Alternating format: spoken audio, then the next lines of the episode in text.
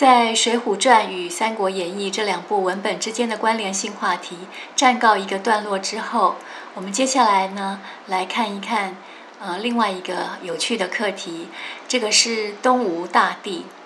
从孙坚啊、孙权这个家族呢，呃，侧面的也来了解《三国演义》的故事背景。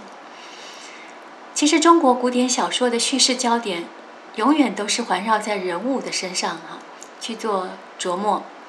尤其是在人物的登场的时间点上，必须是以巨力万钧的场景作为铺垫，这样才能够衬托出，呃，某个主角人物他的身份以及气势。《三国演义》的作者罗贯中在相继铺陈了刘备、关羽、张飞这个刘关张三兄弟的出场之后，接着有曹操的现身，那么再接下来应该就是让东吴的人士呢。走上文学与历史的舞台。小说第二回，朱俊，他正在追赶黄金贼众。这里面呢有赵弘跟孙仲，就引着贼众呢来到了。到了以后呢，就跟朱俊呢这个部队呢交战。朱俊见到赵弘声势壮大，所以呢就把自己的军队呢，呃率领他们暂时呢退败下来。赵弘觉得他快要赢了，所以趁势夺了一个地方叫宛城。朱俊呢，这个时候看到宛城已经被他给夺走了，于是只得呢退十里下寨，退后了十里哈，扎寨安营。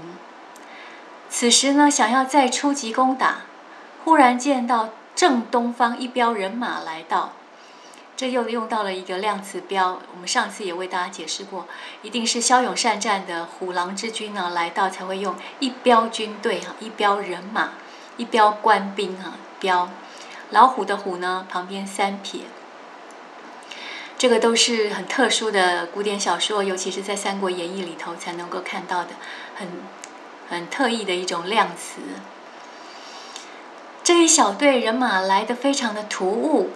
写的呢，就是东吴起家的英雄人物孙坚。他长什么样子呢？哦，这一彪人马呢来到以后，我们就可以用近距离来观察他了。长的是广额阔面，哈，额头高高的，脸呢四四方方很大，虎体熊腰，嗯，虎背熊腰的，所以长得非常的快。他是哪里人呢？他是吴郡富春人啊，我们熟悉的富春山居图。那个地方，富春江上的人，其实孙家早先呢，呃，先祖辈呢，他们是做什么行业的呢？种瓜的。我们看这些呃《三国演义》里头的人物的出身背景，再复述一下。刘备的出身呢是织草席、编草鞋的。关羽呢是一个通缉犯，杀了人以后呢，将身在逃，逃了好几年的一个通缉犯。张飞呢是个屠户，杀猪的；曹操是太监宦官的嗯子弟后代，所以这些人出身呢，其实只能够证明一件事情，就是英雄不怕出身低。现在看到了孙坚哈，东吴大帝哈，伟大的皇帝这个大帝，东吴大帝孙坚哈，长相呢很不平凡哈，个头非常的高大。但是其实他的先祖呢是种瓜的，后来呢历经了孙坚、孙策以及孙权父子的白手起家、艰苦创业，才有了江东吴国的崛起。根据《三国志》的记载，吴太祖大皇帝孙权字仲谋，他大概是西元一百八十二年到两百五十二年之间的人。这个孙仲谋呢？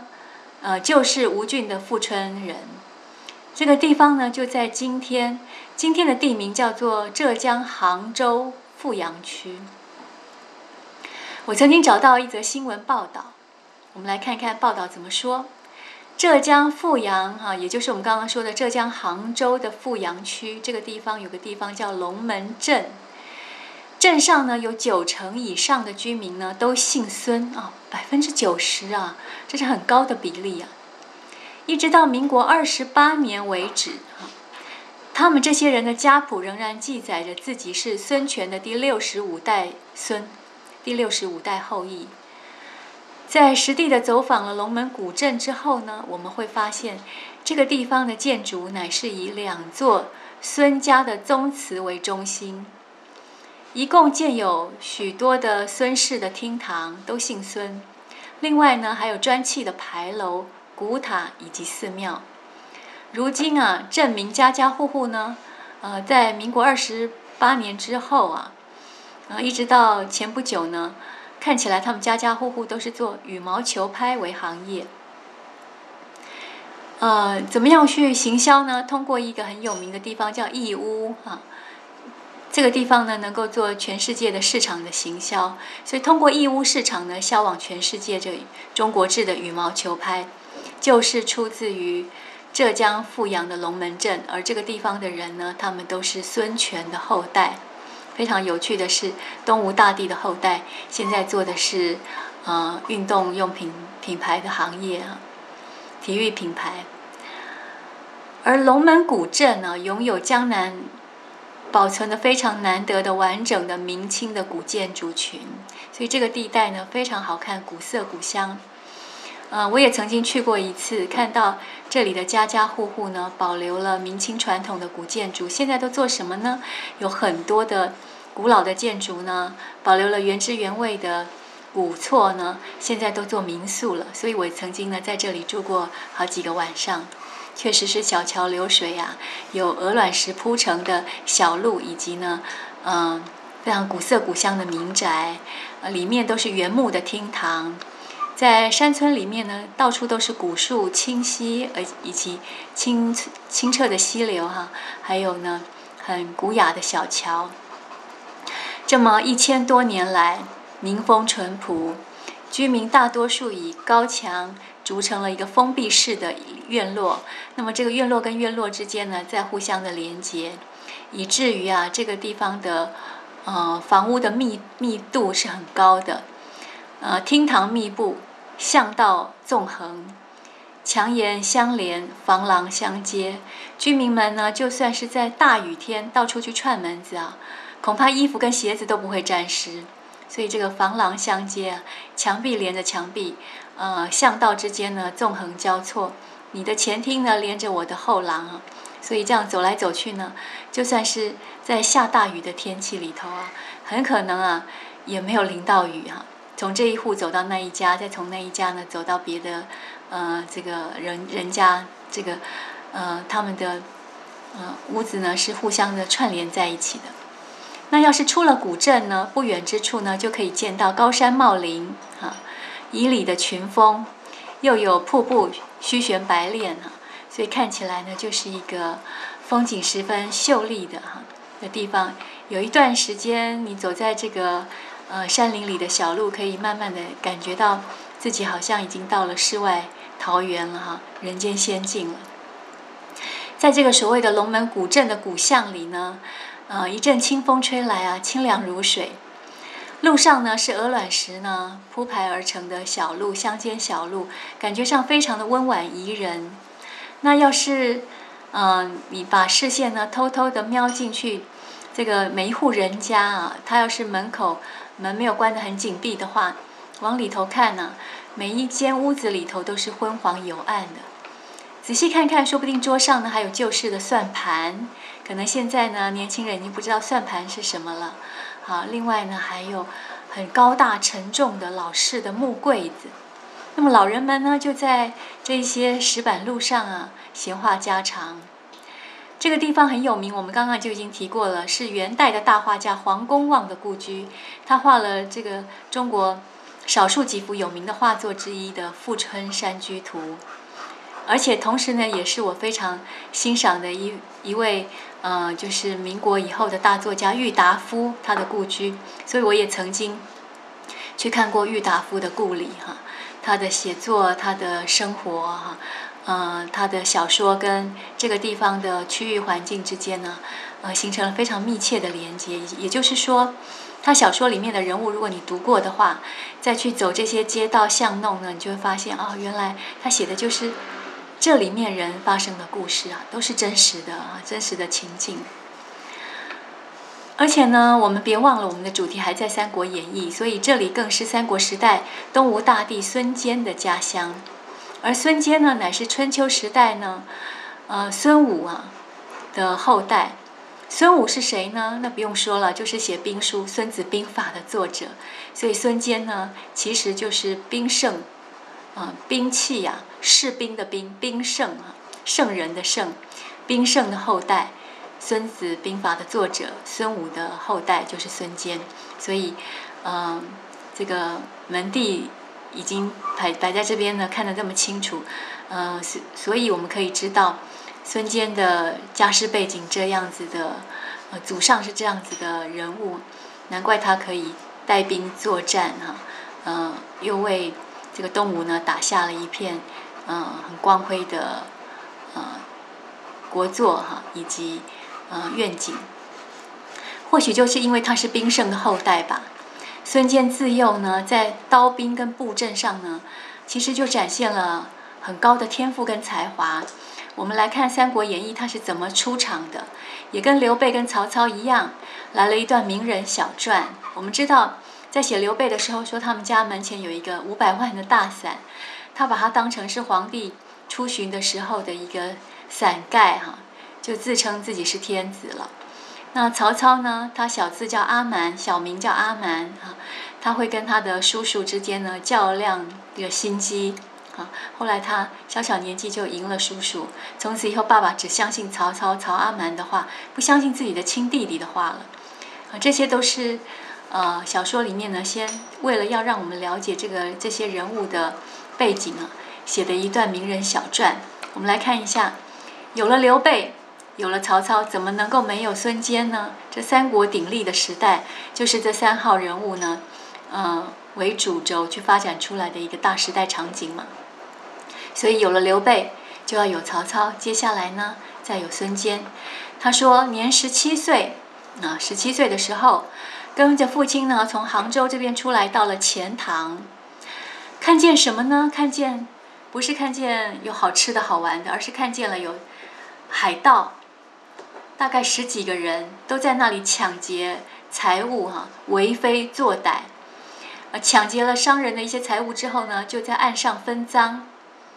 孙坚就说：“爸爸，你等我一下，我去去就来。”哈，他说：“此贼可擒也。”听得懂吗？就是说，这个盗匪呢，我可以擒拿他。我们刚刚已经看到，孙坚是一个虎背熊腰啊，非常威威武雄壮的人。于是他奋力提刀上岸，扬声大叫，东西指挥，好像在喊人的样子，说：“来人呐，来人呐，就在这里，在就在这里，快来啊，快来啊！”就这些盗匪海贼呀，以为官兵来了，马上呢丢弃财物奔走。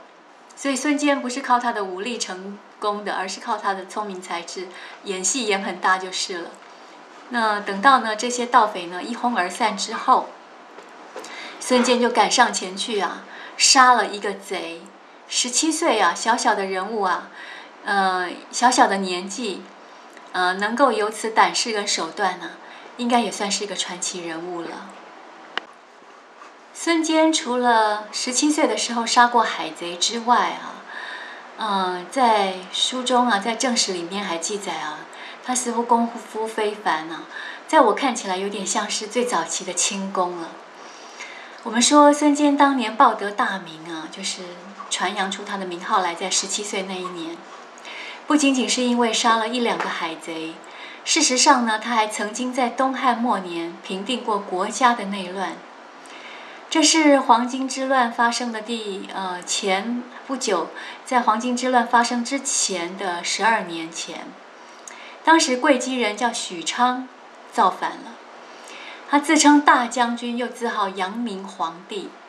我们看《三国志·孙坚传》就说了：“贵姬妖贼啊，叫做许昌，起于张，呃，起于勾章。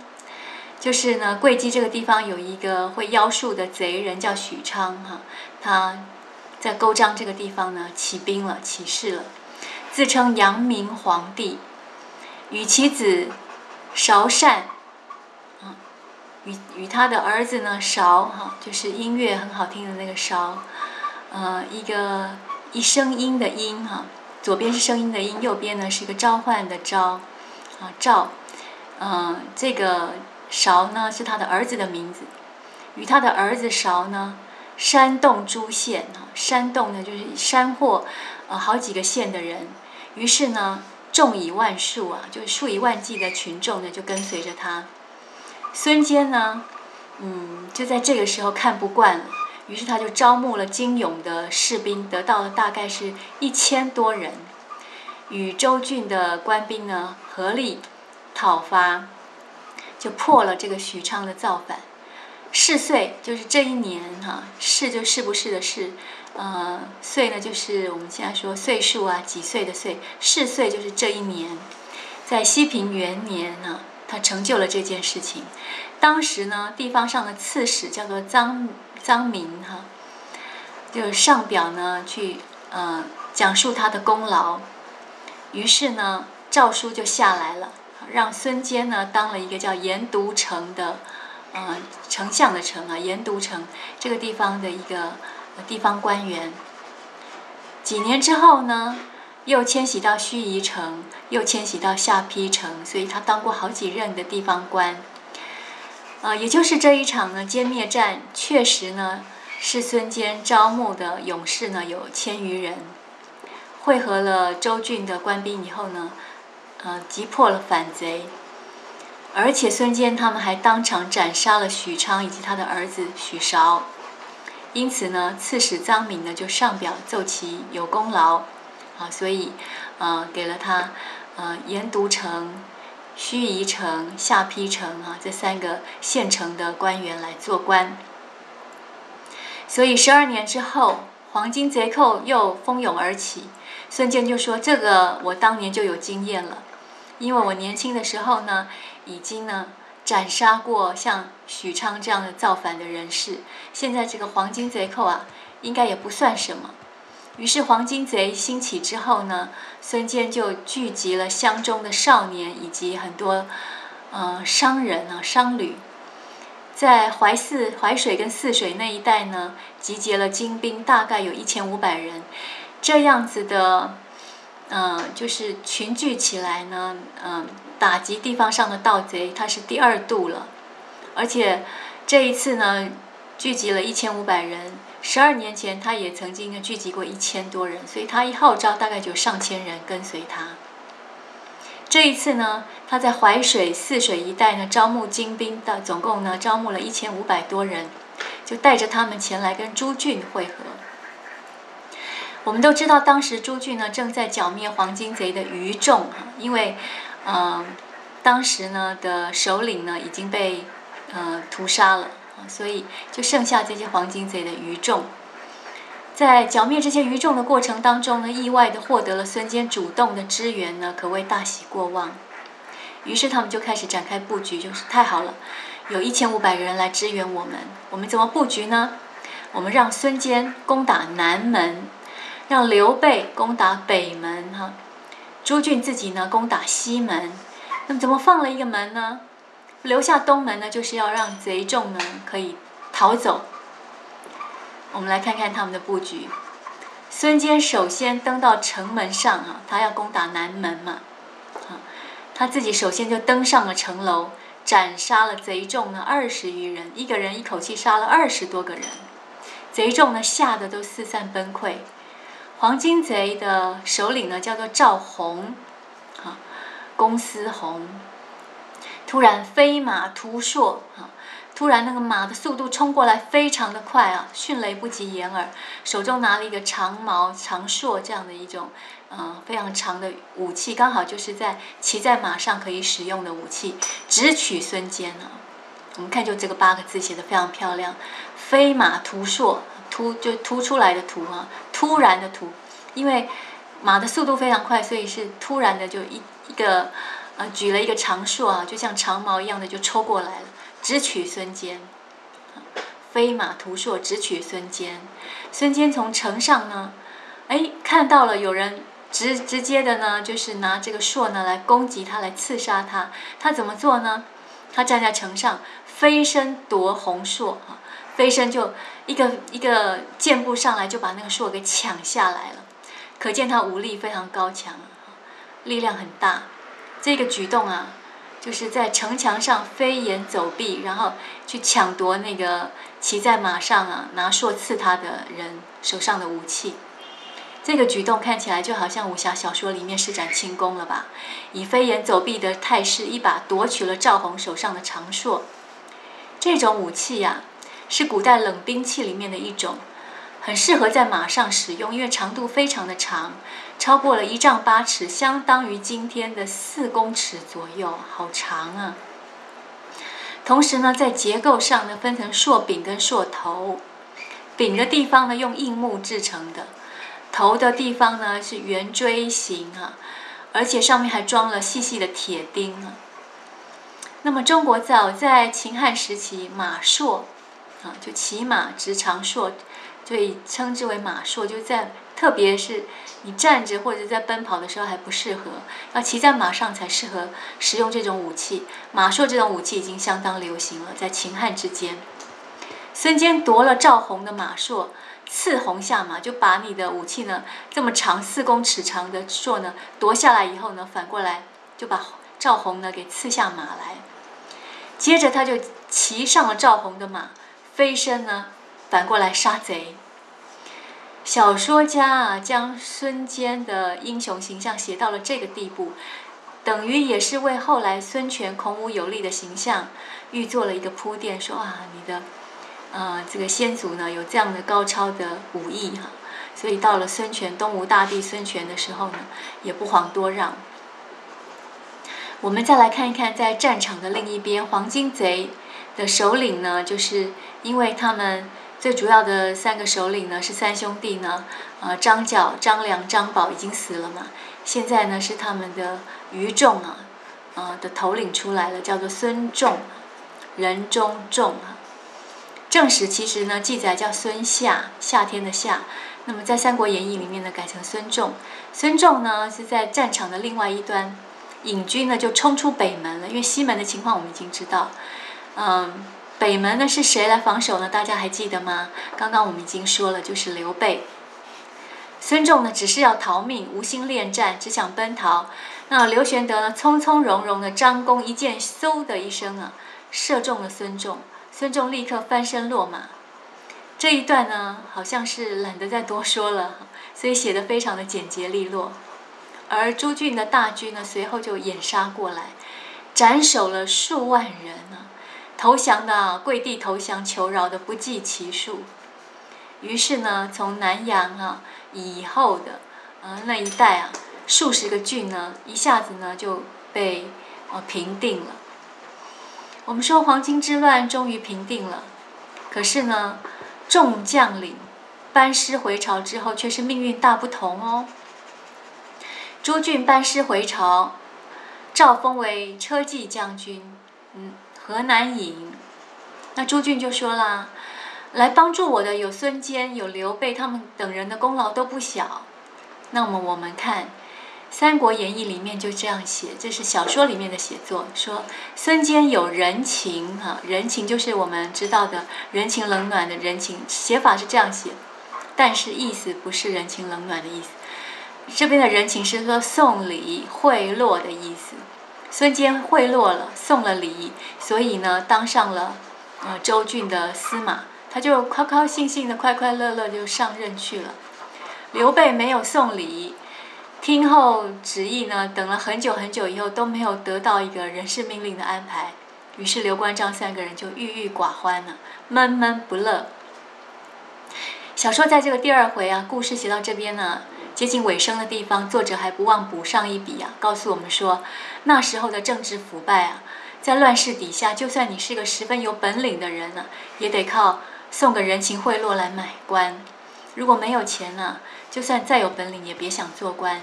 那么，于是刘备这些织草鞋的亡命之徒的人呢，他们仕途的艰辛啊，也就可想而知了。在刘备、关羽和张飞三个人打完了黄金贼之后，却没有得到一官半职，所以郁郁不乐的情况下呢，我们说，偶尔也有天上掉下来的礼物哈。怎么看呢？有一天，他们三个人呢上街去，啊，漫无目的的走着。